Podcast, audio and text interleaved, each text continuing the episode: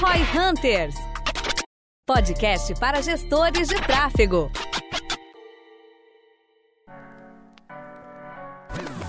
Hoje é um episódio especial aqui pro Roy Hunters aí, pro pessoal que tá nos assistindo já sabe que normalmente eu e o Denner que apresentamos aqui, eu como host, o Denner como nosso co-host, fazendo o papel aí de buscar entender um pouco mais a fundo das coisas que a gente discute. E hoje é um pouco especial porque a gente tá adicionando o nosso colega João Vitor para ser um novo co-host aí conosco no Roy Hunters. João Vitor, por favor, se apresente. Obrigado. Uh, bom, como você falou, meu nome é João Vitor, sou cara de growth, né? Uh, tem recentemente tocando a parte de operações e growth da Suno Research, foi o primeiro funcionário lá, ajudei a levar a empresa do zero até onde ela está hoje.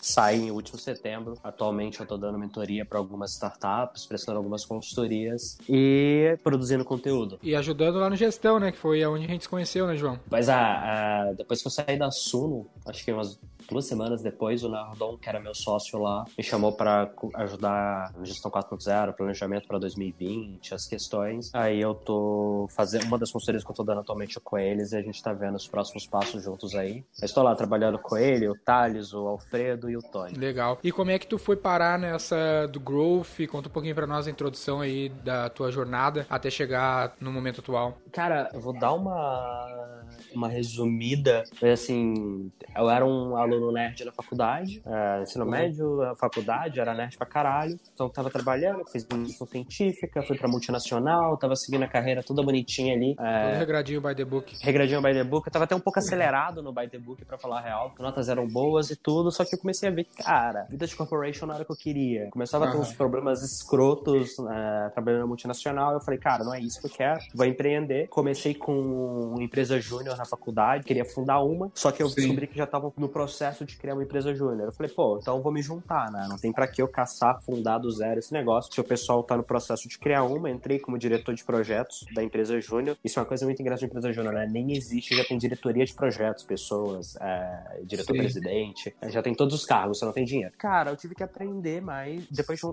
criou a empresa júnior, depois de um tempo eu assumi a presidência dela, e aí eu tive que aprender mais sobre gestão, né? Sobre gestão, negócios, essas coisas. Eu já entendia de projetos, já entendia de execução, já tinha tido experiência de verdade, mas eu não entendia muito de gestão. E aí foi quando eu comecei a estudar sobre, eu percebi que empresa júnior tinha mais relação com startup do que com é, umas empresas mais tradicionais. Fui estudar sobre startups. Nisso eu comecei a aprender sobre métodos ágeis, Lean Startup, Canvas, todas essas coisas. E, cara, aí foi meio que um processo natural. Comecei a estudar sobre isso, eu comecei a me interessar, tocar empresa júnior. A gente fez o maior processo seletivo do Brasil na época. Teve 1.700 inscritos no primeiro processo seletivo que eu abri. Do Brasil eu não sei, eu lembro que da Fejing com certeza foi o maior para a empresa júnior. Isso foi em 2015. Aí eu tive a chance de estudar no MIT, a fazer um bootcamp de negócios e empreendedorismo. Aí lá eu decidi largar a faculdade. Eu falei, caralho, eu gosto do que eu tô fazendo, gosto de engenharia, acho que é da hora, Sim. mas eu tô vendo que não é o que eu vou seguir minha vida. E aí nisso eu resolvi largar a faculdade para empreender. O primeiro negócio chamava Mountain Wolves, que era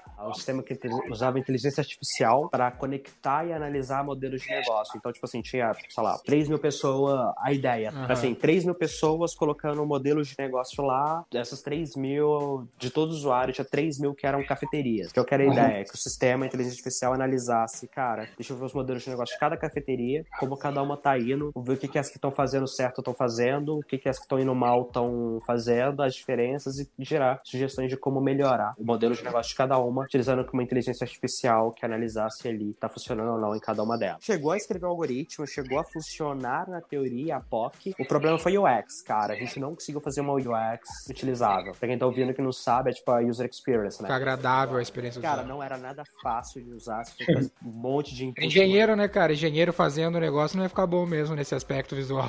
no ponto que a gente falou, cara, não tá, não tá sendo viável fazer isso. Aí, beleza, desisti da ideia. Só que aí nisso, cara, eu já tava mordido pela música do empreendedorismo, né, e tal. Comecei a fazer outras coisas. Surgiu ali no final de 2016 a chance. Comecei a conversar com o Thiago, né? O Thiago Reis, computador da Suno. Ele já tinha começado a Suno, mas a gente já se conhecia há mais tempo, mas ali ele tava começando a Suno. Ajudei ele com algumas coisas pontualmente. Comecinho de 2017, eu pulei para dentro, construí o primeiro site de vendas da Suno, que até então era só uma landing page, eu fui lá e construí. E aí, no processo, cara, acabei pegando toda essa questão de, à medida que o tempo passou, ajudar a crescer o negócio. Porque o Thiago, ele é um cara genial, ele entende muito de análise de investimentos, essa questão, Sim. ele é comunicação, mas ele não é um cara de tech, ele não é um cara, ele não é um cara de business. Então eu acabei assumindo isso, ajudando a estruturar as áreas, e, cara, meio que vira óbvio você precisa fazer big growth. Tava desde claro. o começo, era o que tinha, comecei a fazer, fiquei realmente bom. Aprendi muito com o Bruno Nardon, que é um dos sócios da Suno, foi meu mentor pessoal disso, aprendi com outras pessoas, tipo, e aí foi na raça, foi desenvolvendo, depois de ter, comecei a dar mentoria para algumas startups que estavam querendo saber disso, passando que eu já sabia, e, cara, foi assim, sabe? Foi uma mistura de oportunidade, ter que fazer uma empresa multimilionária crescer, aprender com gente boa e também repassar conhecimento. E tu fazia engenharia na Universidade Federal de Minas, isso? Era a Fundação Mineira de Educação e Cultura, ela tinha é, uma universidade, lá dentro tinha a faculdade de engenharia, eu fazia engenharia de energias renováveis. Eu larguei no oitavo período. Esse é um lance interessante, né? O pessoal até que não conhece o Nardon, que citou algumas vezes aqui, também é um engenheiro, né? Engenheiro mecânico. Da Unicamp, né? É, exato e que também é um cara bom, né? Boa referência, vamos dizer assim, em growth, o cara que fez a Canu e sei o que é, trouxe a pro Brasil. E o post que eu queria trazer em relação a isso, talvez pra galera que tá nos ouvindo, que tá tentando buscar um time, ou tá querendo, daqui a pouco é um engenheiro que tá nos ouvindo, é esse fenômeno, vamos chamar assim, dos engenheiros no marketing, né? Como que tu vê isso, o próprio Nardon, você, o Gui, agora o cara começou no marketing, agora tá na engenharia da computação. Por que que tu acha que tá, tem esse movimento na hora de montar um time? O Nardon sempre defende lá pessoal defende tentar trazer o máximo de engenheiros possível. Qual é o teu ponto de vista sobre esse aspecto? Cara, tem, tem uma brincadeira que as pessoas falam que é hoje em dia é matemarketing, né? Mas, cara, eu acho que o, o que acabou acontecendo foi, até não tanto tempo atrás, as mídias faziam com que o marketing fosse muito baseado em criatividade, em ser criativo, em construir estética. coisas chamativas, estética. Isso continua relevante, mas as novas mídias que surgiram, com Facebook, Instagram, ads e tal, elas começaram a te dar muitos dados para analisar a efetividade das suas campanhas. E nada você começa a pegar, cara, dados, números, ter que lidar com planilha, essas coisas, acaba que a galera de exatas, não só de engenharia, mas de exatas, é, tem mais facilidade pelo background que, cara, o curso do cara é isso. Por que, que engenharia e não matemática? Geralmente, é, as outras áreas de exatas, elas são, é, elas não são ciências aplicadas, né? A engenharia aplicada. Então você reúne um background bacana de entender, se lidar bem com números, resolver os problemas, essas coisas, com alguém que já tem a mentalidade de como é que eu aplico isso. À medida que cada vez mais você tem dados para tomar decisão, você mexe com números, com essas coisas, a galera que já tem um background de saber lidar com isso se beneficia e tem mais facilidade de lidar. Isso não significa que é menos importante a parte criativa. Inclusive, eu acho que é, meio que virou um, um, uma mola né? Tipo, cara, antes não tinha nada, número não era nada, era só criativo, só que ela tava super comprimida. Soltou, passou da conta, agora é só número, foda-se criativo, e agora tá voltando para um equilíbrio melhor, um mix. Só que aí vem aquela pergunta, eu defendo, como eu, eu sou, não formei, mas eu sou engenheiro, né? Eu acabo puxando essa dia pro meu lado, mas foi o seguinte, cara, você tem um mix de números e criativos. O que, que é mais fácil? Aprender a parte criativa ou aprender a lidar com números? Quem se vira melhor? Na minha experiência até hoje, contratar um cara, uh, eu trazer pro time time, o cara de números, e trabalhar ele para desenvolver o criativo, se mostrou como dando mais resultados do que tentar fazer o oposto. Isso acaba gerando, né, esse desequilíbrio mas eu acho que tem espaço para os dois. Mas uma coisa é fato: se fosse para escolher só um hoje, cara, eu escolheria números. Assim, é um só. Você arma na cabeça, você não pode ter os dois. Cara, é números para mim. Eu acho que é isso que, cara, as maiores empresas do mundo estão fazendo: contratando cientistas de é, dados, engenheiros, matemáticos e focando nisso. E um detalhe que eu acredito que é interessante também das engenharias e é muita questão da lógica, né? O pessoal acaba tendo uma. Eles estudam muitas vezes questões focadas em lógica e número é muito focado na lógica e muitas vezes as decisões que a gente tem que tomar no dia a dia ali da mídia e etc., dos números que a gente lida todos os dias, é muito lógica, né? Eu não lembro se era final de cálculo 1 ou começo de cálculo 2 que a gente vê otimização de função. Todo dia, se você, em última análise, é isso que você está fazendo, você está otimizando função. Como é que, dado essas variáveis aqui, eu tenho o melhor resultado possível? O próprio Flávio Augusto, ele fala que a capacidade de nexo é uma das características que ele mais valoriza no, no profissional hoje em dia. É um lance bem raro, pelo que, que pareça, né? E os engenheiros acabam tendo tendo que passar por isso por bem no começo da própria faculdade, né? Sim, não. É. Meu professor de cálculo 1 e 2, ele era matemático, ele não era engenheiro. E ele tinha uma coisa que eu odiava na época, mas depois eu fiquei muito grato, que ele fazia a gente resolver otimizações com base na definição. Então ele ensinava muito a entender como aquelas regras funcionavam para depois aplicar elas. Ah, você tem isso aqui que serve para isso. Entende como funciona, agora pega um problema, entende o problema, entende como a definição daquele processo acontece, mexe os dois e cria a solução. Cara, assim, é, com todo respeito à galera mais da parte de criativo, né, publicidade, marketing, faz o curso,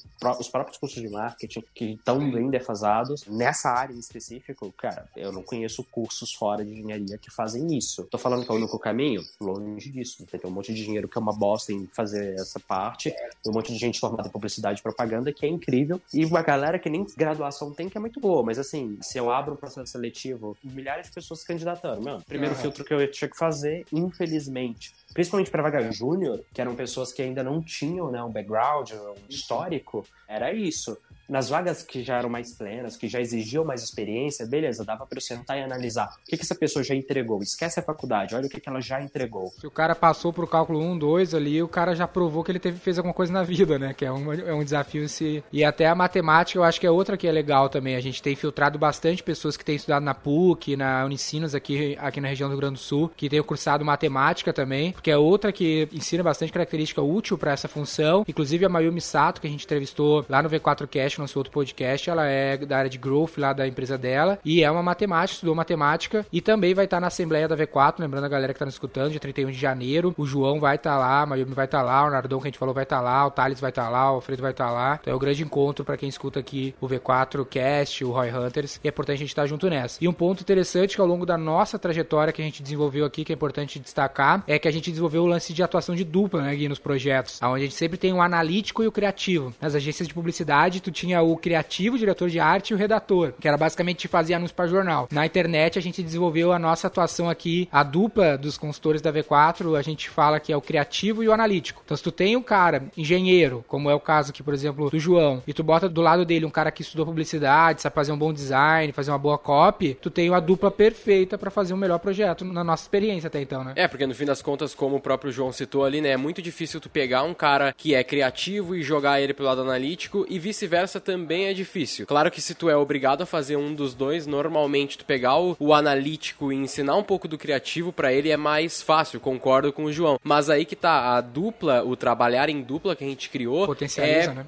Potencializa, exatamente. Porque daí eu pego o analítico, o engenheiro, o programador, o matemático, o que for, eu sento ele na cadeira e falo, meu, faz o que tu sabe que é mexer com um número pra caralho. E aí eu pego o cara que é criativo e falo, faz o que tu sabe também e vamos juntar as duas forças. Dá uma puta dupla. Exatamente, fica muito bom daí. É o melhor dos dois mundos, por assim dizer, né? Deixa cada um fazer o que é bom e monta um time que entrega resultado. Exatamente. E um outro detalhe que eu queria comentar dos criativos, eu, eu ia comentar anteriormente, é a questão de que o criativo no marketing digital hoje em dia, não necessariamente ele precisa ser super maravilhoso e elaborado e muito louco. Porque acontece que muitas vezes o cara que é o cara mais lógico, o engenheiro, ele vai lá e ele vai fazer um criativo que é horrendo muitas vezes, perto do, do que o designer faria. De vista do tal. artista, ele é feio. Exatamente. Não é uma arte, né? É uma coisa meio estranha e que vai lá e ele converte por quê? Porque ele testou e porque com base em números ele viu que é o melhor criativo. A gente falou no podcast, né, no episódio sobre campanhas bizarras sobre o, o feio vende, né? Exatamente. Muitas vezes tu faz uma puta arte elaborada e ela não dá nada. Agora tu bota um stories ordinário e, a, e o pessoal se conecta muito mais. Uma coisa que, assim, é muito comum, por exemplo, em landing page, né? Saindo um pouco de campanha, entrando já pra on-site, é, você tem uma landing page linda, toda não sei o que lá, com a copy bosta. É, não converte. Se você faz uma landing page que é só texto e uma copy muito boa, geralmente ela vai converter mais. Visualmente falando, é uma bosta, sabe? A Empíricos faz isso, a É, Funa. eles fazem isso muito, a com a long copy deles, né?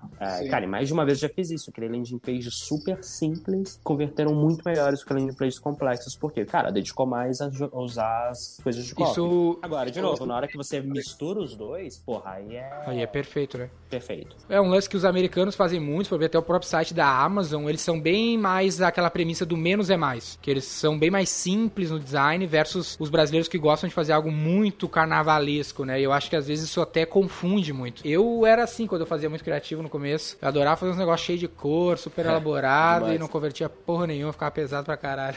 é, demais. Isso acontecia demais e aí a gente ia lá, a gente pedia lá, o Denner, grava um stories aí, qualquer merda na frente do, do logo da V4 e convertia milhões de vezes mais. Do que o puta vídeo. Exatamente, porque eu acredito que uma das coisas que faz esse, que gera esse problema, né, é que as pessoas acabam fugindo de anúncio hoje em dia. O cara não quer mais ver aquele anúnciozão de TV. Ele tá no Instagram, ele quer ver a coisa raw, ele quer ver... psicologia, assim, o cara memoriza que aquele tipo de formato Conteúdo. é um negócio que ele deve ignorar. Então bate o olho, rapidamente ele passa. É, o que que tu faz se tu olha a TV? Eu não olho mais TV, mas o que, que o cara faz quando passa o comercial? Troca. Ele troca de canal. É a mesma coisa que ele vai fazer no Stories. Passou um anúncio, ele passa o, o Stories. Parecer um anúncio, não parecer é, algo. Tem um efeito, tem um efeito para isso que eles chamam de... Eu tô traduzindo e fazendo tradução literal, mas que é cegueira de anúncio. Tipo assim, já foi identificado um efeito que a gente foi tão, mas tão, mas tão imposto, exposto a anúncio que já tá, a gente, nosso cérebro está naturalmente bloqueando o anúncio. Ele tá na nossa frente, mas a gente é um tá adblock, ignorando. Um adblock natural. Enfim, pessoal, acho que esse episódio a gente queria fazer essa introdução ao João aqui que vai estar com a gente, discutindo os assuntos mais pertinentes. Não deixe de entrar lá no nosso Instagram, V4Company. Tem o Instagram do João também, vai estar aqui na descrição do podcast. Ele posta um conteúdo muito foda lá. Manda um direct para nós, sugerindo as pautas que a gente sempre vai ouvir, responder vocês e trazer aqui pro nosso programinha semanal, quase sempre.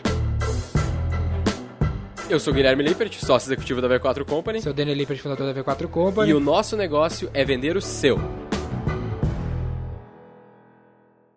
Para saber mais sobre como a V4 pode ajudar o seu negócio, ou você que é profissional de marketing digital e quer saber como ser nosso parceiro, acesse v4company.com e saiba mais.